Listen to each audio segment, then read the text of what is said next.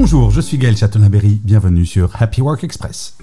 Dans une étude récente de Gallup, 53% des participants pensent qu'il est temps de changer d'emploi, une augmentation de 10% par rapport à l'année dernière. Par ailleurs, 51% sont activement en recherche d'un nouveau poste, soulignant le besoin urgent pour les entreprises d'accroître l'engagement de leurs employés. Malgré la fin progressive de la pandémie, 44% ont ressenti une anxiété élevée. Ce qui est intrigant, seulement 30% des employés engagés ressentent ce stress.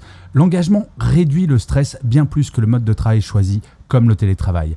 Et, élément clé, 70% de cet engagement repose sur le manager qui, toutefois, face à des responsabilités croissantes, se sent souvent débordé.